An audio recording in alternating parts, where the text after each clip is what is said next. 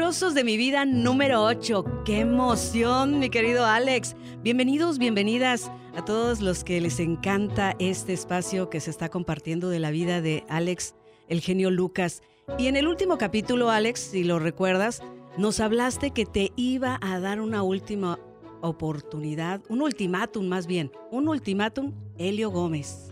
Sí, me dijo Alex, llegó la oportunidad de que te vayas a Salinas y ya no hay de otra. ¿Lo tomas o lo, tomas? Ah, Entonces me regreso a Santa Bárbara, California, le platico a Amador y me dice, mira, primero ve a conocer y regresas. Y me dice si te gusta. Entonces pedimos una semana de vacaciones y así tú decides con calma y con tiempo. Bueno, pues agarro el autobús rumbo a Salinas, el famoso autobús del perro. El perro, sí. Me tomó casi siete horas, casi ocho, mejor dicho, llegar a, Santa Bárbara, California, porque agarré el guajolotero, el que paraba en, Santa María, en, en San Luis Obispo, en Paso Robles, en King City. Yo dije, ¿a qué horas voy a llegar a Santa a Salinas, California? Bueno, pues llegué casi a las 3 de la tarde. Bien recuerdo ese día cuando llegué a la estación de autobuses.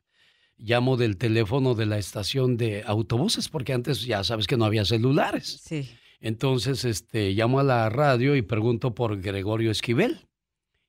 Y me contesta, sí, ¿Qué pasó? Digo, ya llegué a, la estación de autobuses. Estoy en Salinas aquí. Dice, muy bien, espérame, ahora voy por ti. No me contó en ese momento.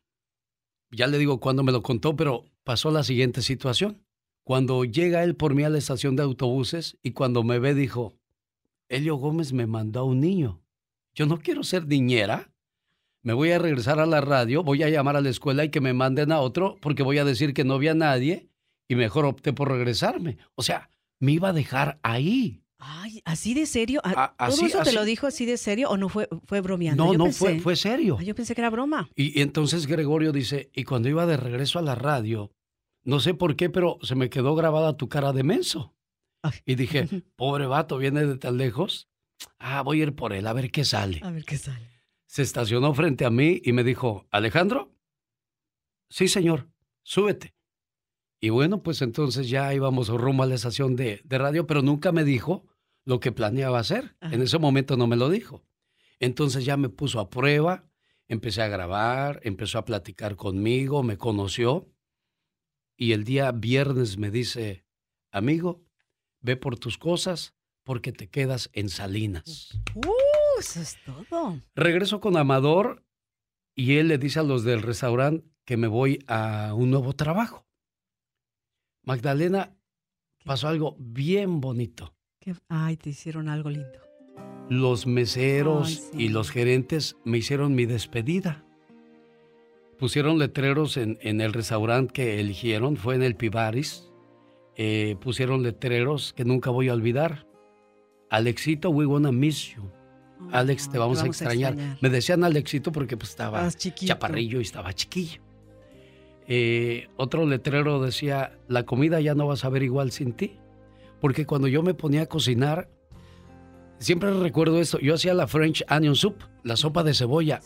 Yo la hacía, pero yo nunca la probé, porque a mí no me gustaba. O sea, sopa de cebolla, decía yo, esta gente está loca, ¿cómo les ha de oler la boca? Yo aquí tengo todavía en mi mente la receta de la, de la sopa de cebolla. Partía en rebanadas la cebolla. Ajá. Luego la ponías a sancochar con mantequilla. Luego le, ponías sal de ajo, pimienta blanca y otros sazonadores. Y una vez que estaba sancochada con los condimentos, le echaba eh, vinagre, vinagre, blanco.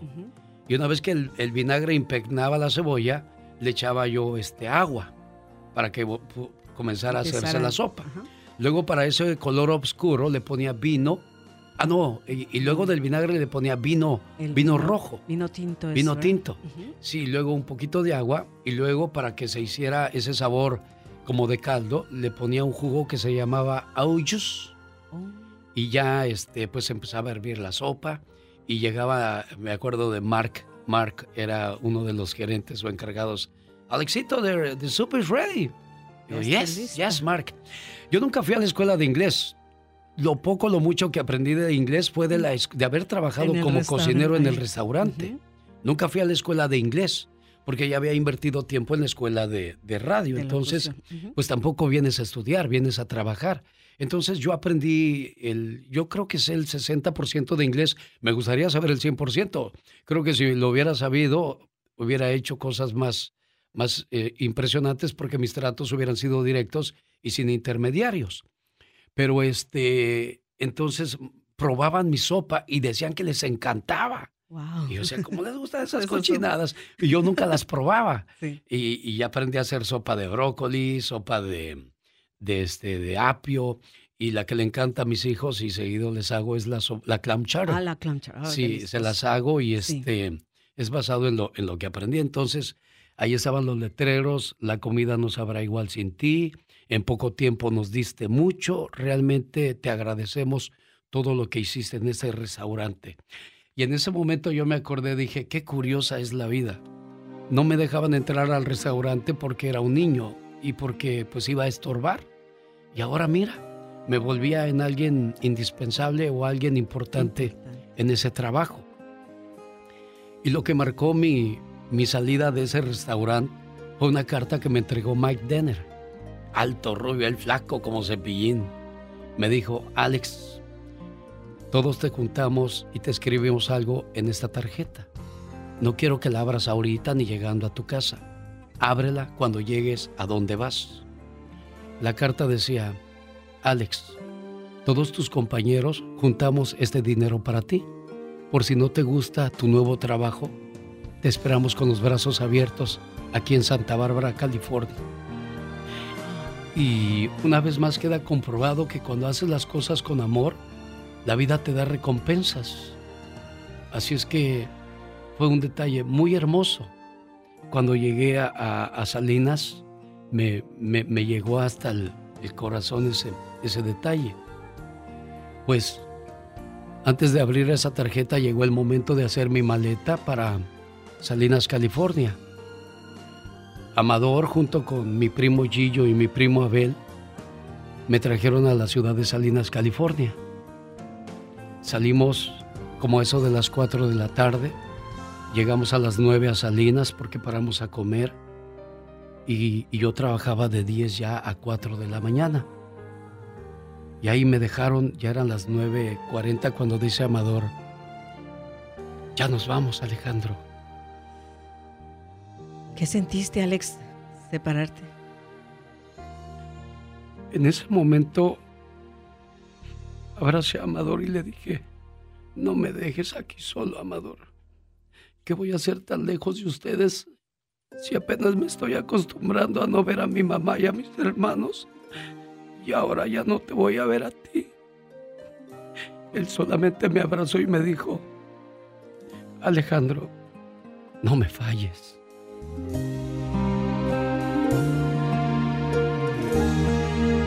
Y se fueron esa noche, como muchas veces, he estado trabajando y la gente nunca ha notado mis lágrimas.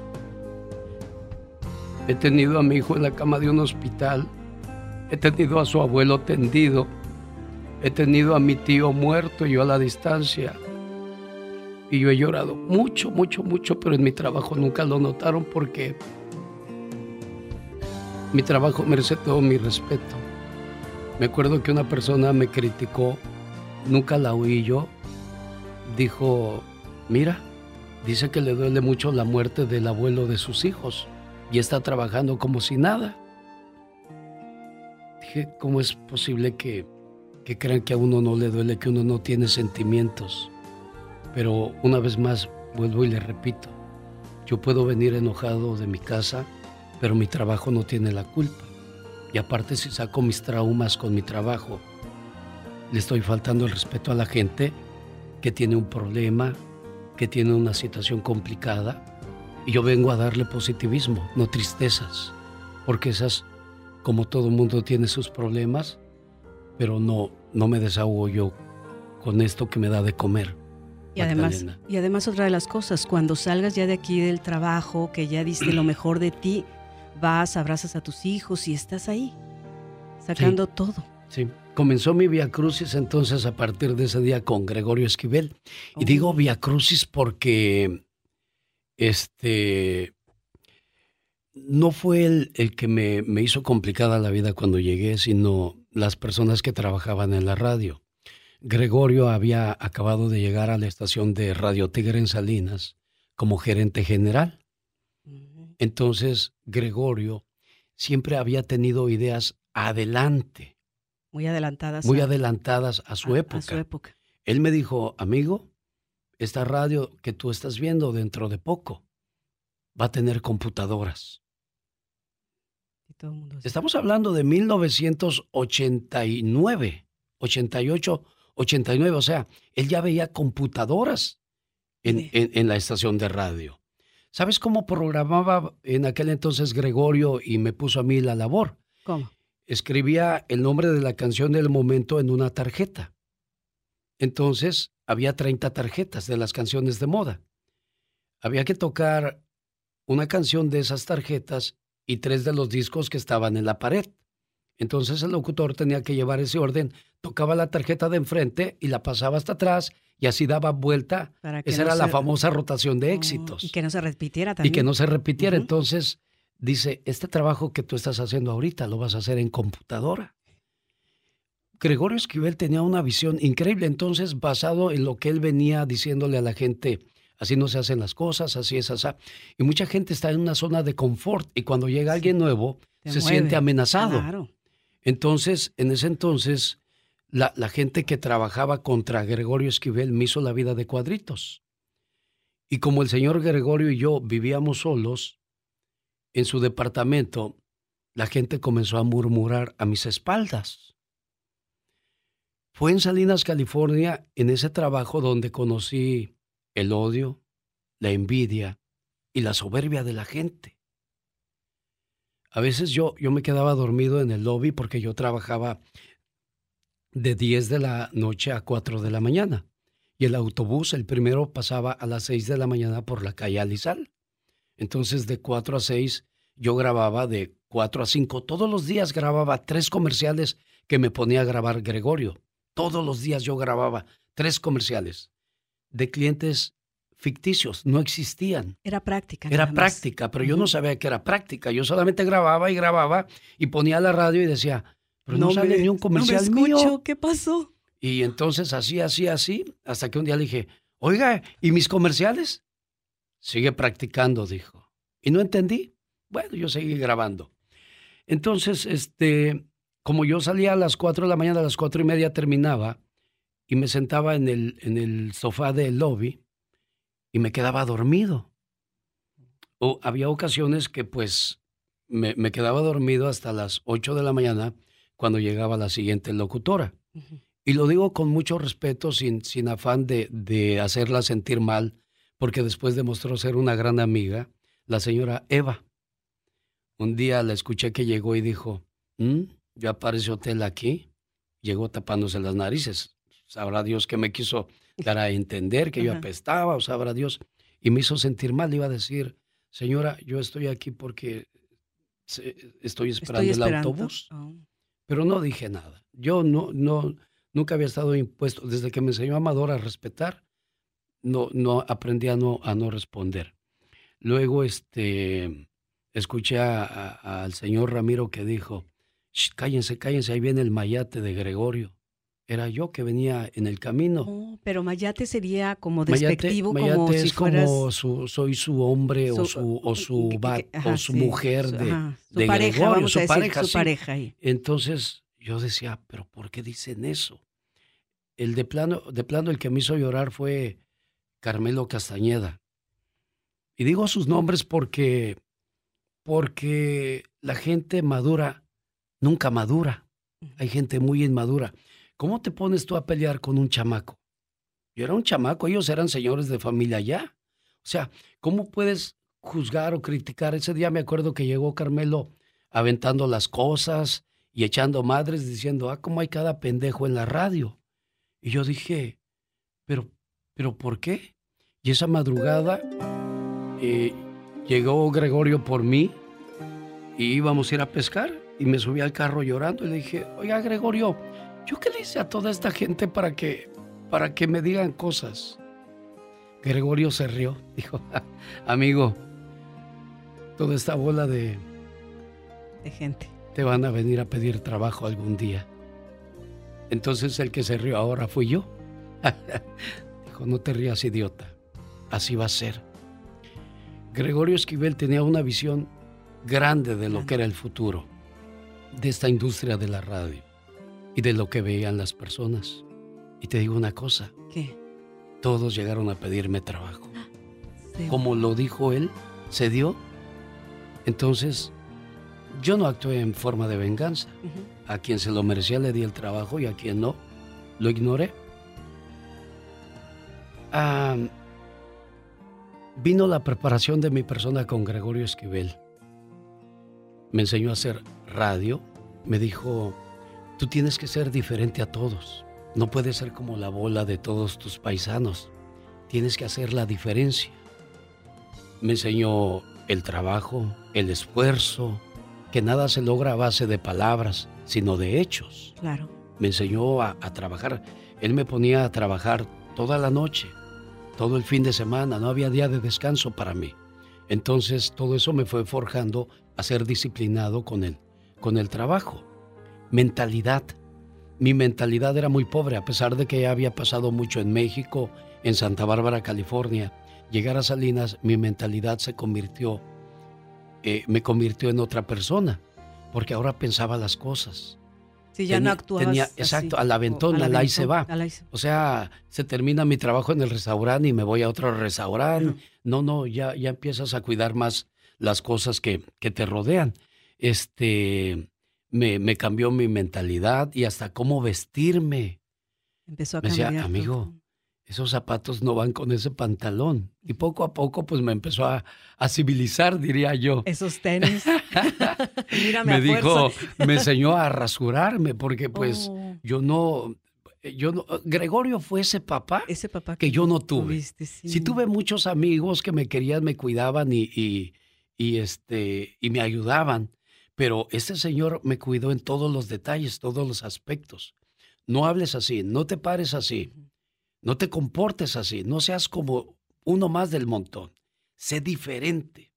Entonces, este Gregorio me llevó a un, a un, a un, este, a un nivel muy alto de mi vida. Y, y me enseñó a hablar. Porque cuando yo llegué de la, de la escuela a la radio, yo pensé que estaba listo, pero no sabía ni la décima parte de lo que era la radio. Entonces me dijo, a ver, oyes mi amigo, así hablaba él, oyes mi amigo, vamos a ver qué aprendiste en esa escuela. Y empiezo yo. Radio Tigre, son las 8 de la noche con 5 minutos, aquí están los bookies. Y luego otra vez, al aire, yo y al aire. Radio Tigre, son las 9 con 10 minutos, aquí están los bondadosos con No te quiero olvidar. Otra vez. Radio Tigre, son las 10 de la noche con 5. dijo, si sabes que eres una repetidora idiota? Un perico así como. Le dije, ¿qué pasó? ¿Por qué? Dijo, dices lo mismo. El mismo tono. El mismo tono. Inflexión. No, haces nada diferente. Vas a ser uno más del montón. Vete a la casa. Ya, chinga. ¿Ah? ¿Cómo que voy a irme a la casa y ya, ya no? Entonces, esa tarde llega a la, casa y me dice, vamos al cine. ahora sí van a decir que soy su mayate de adeveras. me va a llevar al cine. Entramos al cine. Pero no te dijo dame la mano, es lo bueno. No, eso fue lo bueno. Ni me dijo cómprame las palomitas. No, entonces llegamos al cine y comienzan los, los cortos de las próximas películas. Pasan los cortos de las películas y dice, vámonos. Ah, caray. Y yo también dije, ah, caray. ¿Qué pasó? ¿Cómo que vámonos? ¿Y, y, lo, del, lo del cine? ¿Y la película? Pues yo no pagué, dije, tomos, pues, pues vámonos. Y al salir nos subimos a su carro y dice, ¿qué viste? Oh. Le digo, pues, pues nada, no vi nada. ¿Cómo eres pendejo? Me dijo. Otra vez. pero, pero, pero, ¿qué, qué, qué? No entiendo. Te mostraron en 60 segundos lo más emocionante de una película, para que vengas y la veas. Entonces tú en 20 segundos, 30 segundos, tienes que hacer algo emocionante para que la gente te quiera seguir escuchando. Cuando haces un comercial, tienes que hacerlo de manera tan impactante que la gente le gusta escuchar tus comerciales. Hoy a mí hice un flojo de primera y tengo que, que retomar esa, esa escuela vieja que él me enseñó. Desgraciadamente hay un, hay un problema muy serio en la radio. En otros tiempos había director de noticias, director de programación, director de, producción, director de, música, director de deportes, locutores, y hoy desgraciadamente nos forzan a hacer a uno solo todo, eso. Por eso hacemos radio como si hiciéramos tortillas. Sí. Yo llego con mi productor de, producción y, él me dice, si es creativo, ¿sabes Alex? Quiero que me hagas la voz así y luego le pones así y yo ya me encargo de producir algo bonito. Porque para mí un comercial es como, como una película, una novela, algo, algo que impacte. Impacta. Pero nos hemos impuesto a, venga la fabulosa venta de autos este fin de semana. Recuerde, 30% de descuento si llega y dice que escuchó este programa en la radio o este, o sea, se volvió el plano. Ahí se va. Entonces dejamos de ser creativos, dejamos don Gregorio, dice mi amigo, en la radio, ahí con Eduardo Eduardo León y Miguel Trujillo, dos grandes personas de la radio que tuvieron el privilegio, como yo lo tuve, de trabajar con Gregorio Esquivel. El señor Trujillo tenía una voz impresionante él, él trabaja ahora como director de Sony Music en México. Wow. O sea, estamos hablando de grandes artistas, grandes éxitos, pero él traía una gran escuela. Eduardo León es uno de los magnates de la radio hispana en Estados Unidos. Entonces, aprendimos mucho de Gregorio Esquivel. Entonces, cuando él me saca, me mete al cine y me saca y me da ese tipo de muestras, digo, ah, ya, sé por dónde vas a partir de ese momento comienzo yo a, a, poner a prueba todo lo que él me decía. Y él, él en ese entonces llamaba a la, a la una de la mañana a la radio y me decía, ponme de espera. Y yo trabajando, y yo decía, ahí está, ahí está, escuchándome. Y yo, Radio Tigre, son las dos de la mañana con diez minutos, aquí está la Sonora Santanera. Al otro día, en su apunte, en su cuaderno tenía, a las 2 con 10 dijiste esto. A las 2 con 19 eh, minutos dijiste esto. A las 3 con 10 dijiste esto. ¿Sabes qué dijiste? Otra vez, nada. Digo, oiga, pero, pero pues ya me ha dicho varias veces que no digo nada. Dice, pues estoy esperando a que tú despiertes. Estoy esperando a que tú digas, bueno, si ya me dijo dos, tres veces que no hago nada, es tiempo de que hagas algo. Pero pues es que yo no sé a qué fregados fuiste a la escuela. Pues, pues aprender. ¿Y qué aprendiste? Pues, pues no sé. Entonces, es que era, era un proceso, mm, un proceso interesante. Interesante. Entonces me dice, mira, vamos, esta fue mi primera canción y nunca se me olvida. Es de la Sonora Santanera. ¿Y qué dijiste? Di, por ejemplo, mira, ahí te va la canción y me dice. A ver, vamos. Hola, ¿qué tal? Buenas noches, soy Alex Lucas y te quiero hacer un regalo esta noche a ti que me acompañas. ¿Sabes? Me convertí en ladrón por ti. Le robé los aretes que tiene la luna para dártelos a ti que me escuchas. Los aretes que le faltan a la luna. ¿Te das cuenta el mar de diferencia que era? Completamente, sí. Buenas noches, Radio Tigre. Aquí está la Sonora Santanera. Los aretes que le faltan a la luna mi teléfono 757-1910. Ese era el teléfono de Radio Tigre y todavía me lo sé. Todavía te lo sabes. Los aretes que le faltan. Entonces, el, el maestro, el, el dios de la radio real fue Gregorio Esquivel. Y la, la, la historia de la radio no lo nombra para nada. ¿Por qué? ¿Por qué será eso? Porque, porque este, él tenía una escuela muy estricta y, a mucha gente no, les... si, si, a mí me dices pendejo a la primera, yo, yo te, te respondo con otra peor. Claro.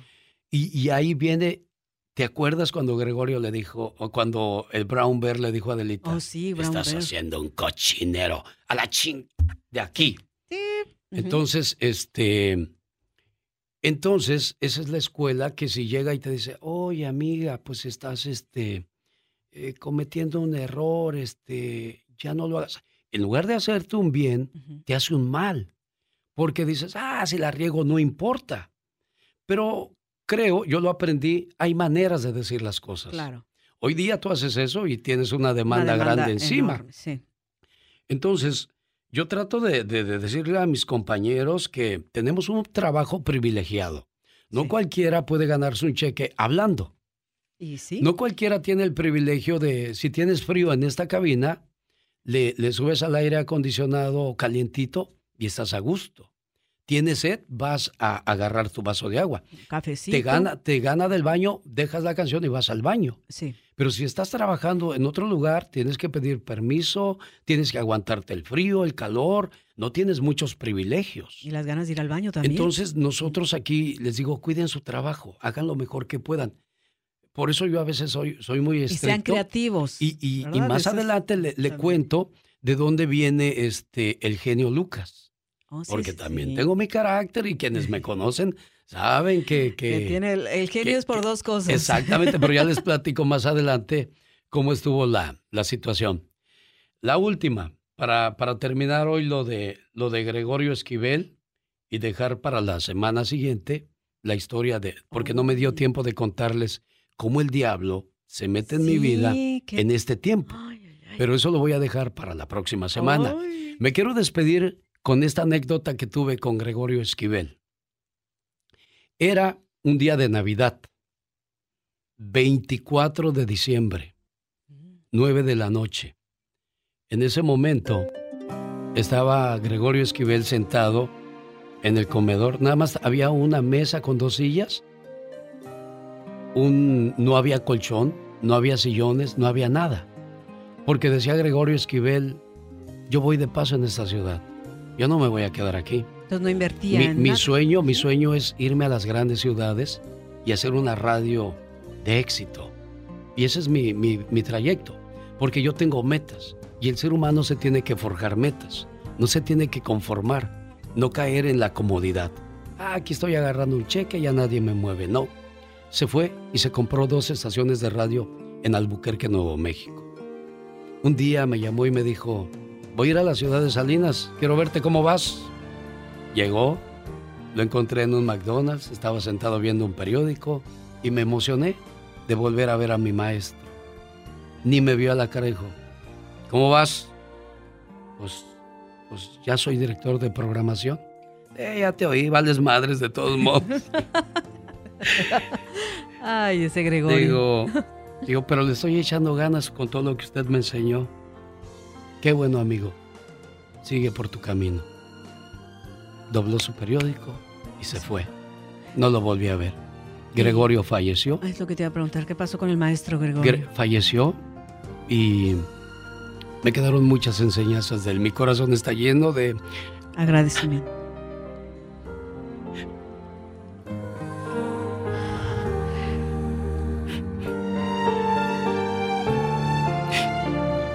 Y así como estoy ahorita, estaba yo la noche del 24 de diciembre. Él estaba sentado en la mesa viendo un libro. Y yo estaba sentado frente a la chimenea ese 24 de diciembre, llorando. Porque yo decía, eh, ¿qué, ¿qué es el hecho de estar yo aquí cuando podría estar celebrando la Navidad con, con mi familia? Pero yo no dije eso, yo nada más estaba llorando frente a la chimenea. Entonces cuando Gregorio nada más de reojo me volteaba a ver, y yo lloré y lloré frente a la chimenea así. Y creo que a veces hasta le hacía... Para que te escuchara. Para que me escuchara. Y decía... Y que se levanta Gregorio y viene hacia mí, agarra su libro y dice, estoy hasta la madre de estarte escuchando llorar. Pareces niña. Hazme un favor. Checa cuánto cuesta un boleto para que te largues ahorita a tu casa. Yo no quiero estar cargando aquí con una persona que se quiera hacer la víctima. ¿Sabes a dónde vas a llegar con esta situación? A ningún lado. te vas a regresar a tu tierra a valer madres y al rato ahí vas a querer regresar porque vas a decir, ay, ya ve a mi mamá, ahora qué hago. Y vas a volver a empezar desde cero. Mejor aprovecha la oportunidad que ya estás aquí. Piensa que dentro de 10 o 15 navidades vas a poderle dar todo a tu mamá y vas a estar contento de no haberte ido en este día. Porque ya estoy hasta la madre de estarte escuchando llorar. A mí no me conmueves. La vida es dura. ¿Quién te dijo que, que esto era fácil? Tienes que aprender a enfrentar la vida, las situaciones, que pueda más tu necesidad que tu sentimiento. Aprende, desarrollate, crece. Yo le mando una bendición donde quiera que se encuentre el señor Gregorio Esquivel. Y yo quisiera que usted, amigo, amiga, se encuentre muchos Gregorios Esquiveles en su camino. ¿Cómo no? Que Dios bendiga a ese tipo de gente. Sí. Y muchas veces serán duros, pero no es que sean duros, te quieren enseñar a ser duro. Yo soy Alex Lucas y otra vez. Ay, Alex. Pero mira lo que te has convertido, Alex. Gregorio se ha de sentir orgullosísimo de ti, Alex. Eso es lo mejor. Que todo lo que has logrado también fue porque aprendiste y porque todo lo que forjó en ti lo estás logrando. Y has podido apoyar a tu mamá, has podido apoyar a tu familia. Gracias a Dios. Y nos estás apoyando nosotros, Alex. Gracias, Magda. Hasta la próxima. Hasta la próxima.